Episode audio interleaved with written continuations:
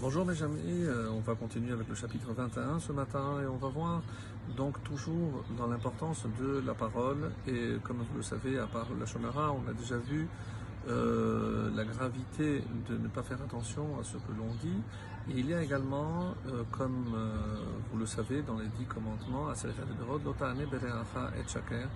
le fait de porter un faux témoignage Aujourd'hui, on pourrait dire même mentir sur quelqu'un. Donc, le Lachonara, comme on l'a souvent rappelé, c'est dire la vérité sur ce qu'on a vu ou entendu.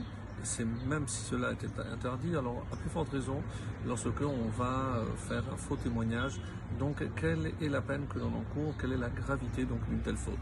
Et c'est ce que va nous décrire le roi Salomon dans le chapitre 21 au verset Kafret, le verset 28.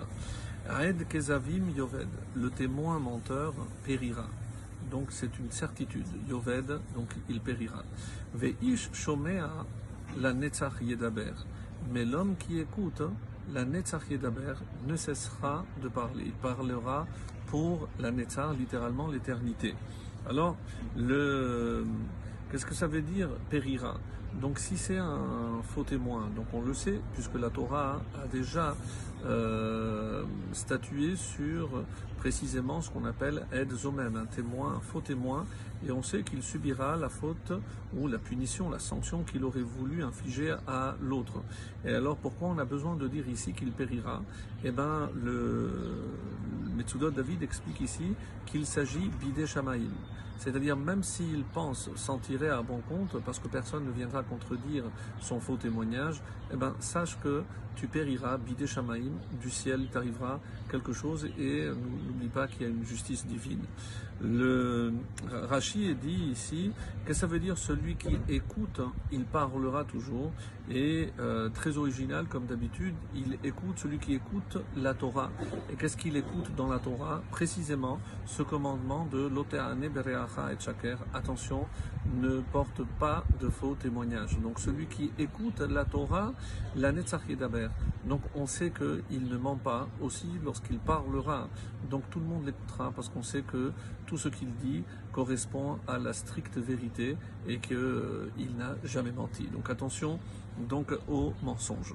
Et le verset Kaftet, donc le verset 28, ish rasha befanav l'homme méchant. Alors, Ish Rasha, He'ez, donc si on traduit, ça dépendra aussi. Donc, He'ez, Befanav, il, littéralement, on peut traduire par il a endurci son visage. Ou alors, il ose devant lui. He'ez, il ose Befanav, devant lui. Mais on ne précise pas qui. Ou alors, pour rester, on va dire, dans le sens simple, l'homme méchant prend un air hardi donc il se donne de la force. Et par opposition, Veyachar, Rou est l'homme droit. Et là, nous avons écrit Ktiv, une façon d'écrire et une façon de lire. Mais ce qui est curieux est assez rare, donc rarissime, c'est que ça porte dans le même verset sur deux, euh, deux mots. On peut lire soit Yachin Derachav, qui serait traduit par il euh, affermit ses voies, ses chemins, ou comme euh, le, cri, euh, comme le ktiv, ça c'est le, le, ktiv, et le cri, comment on est censé lire Donc pas yachin, mais yavin, et pas derachav, mais darko. Donc yavin darko, il réfléchit à sa voix. Donc quelqu'un qui est droit, un homme qui est droit, il va réfléchir toujours à sa droite pour évidemment ne pas dévier, ne pas s'écarter de cette droiture. Le ride nous dit ici, puisqu'on avait pu euh, traduire par Re'ez Befanav, il a osé devant, devant qui Le ride nous donne la réponse, c'est devant le Bet Din, puisque ça fait suite au verset précédent, on parle toujours d'un témoin, et il ose avec toute son effronterie, toute son outrecuidance, de mentir devant le Beddin pour exposer, soit pour se défendre, soit pour accuser quelqu'un d'autre, ses arguments fallacieux euh, auxquels il croit. Et si le Beddin est droit, et la suite donc Veyacharou, si lui est droit, si le Beddin est droit, Yavin Darko, il comprendra le chemin que ce rachat a emprunté. Donc c'est une façon euh, très originale de lire et de comprendre, et même avec le, le cri, comment on doit lire. Donc il y a une suite.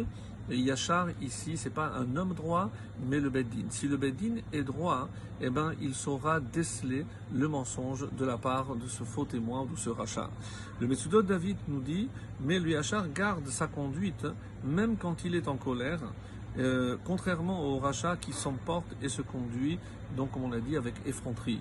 Donc à quoi je reconnais Ish Yachar Donc et on peut euh, lire euh, l'autre partie, c'est-à-dire Yachin Derachav, donc il est toujours mesuré, il sait se retenir, et c'est évidemment à cela qu'on reconnaît quelqu'un qui euh, essaye d'être droit, ne pas se laisser emporter, même s'il a de bonnes raisons de le faire, donc savoir se contrôler, et il est toujours Yachin Derachav, ou Yavin Darko, il comprend quel est le chemin qu'il doit suivre et c'est ce qu'on espère tous, ne, ne pas se tromper de chemin. Très bonne journée.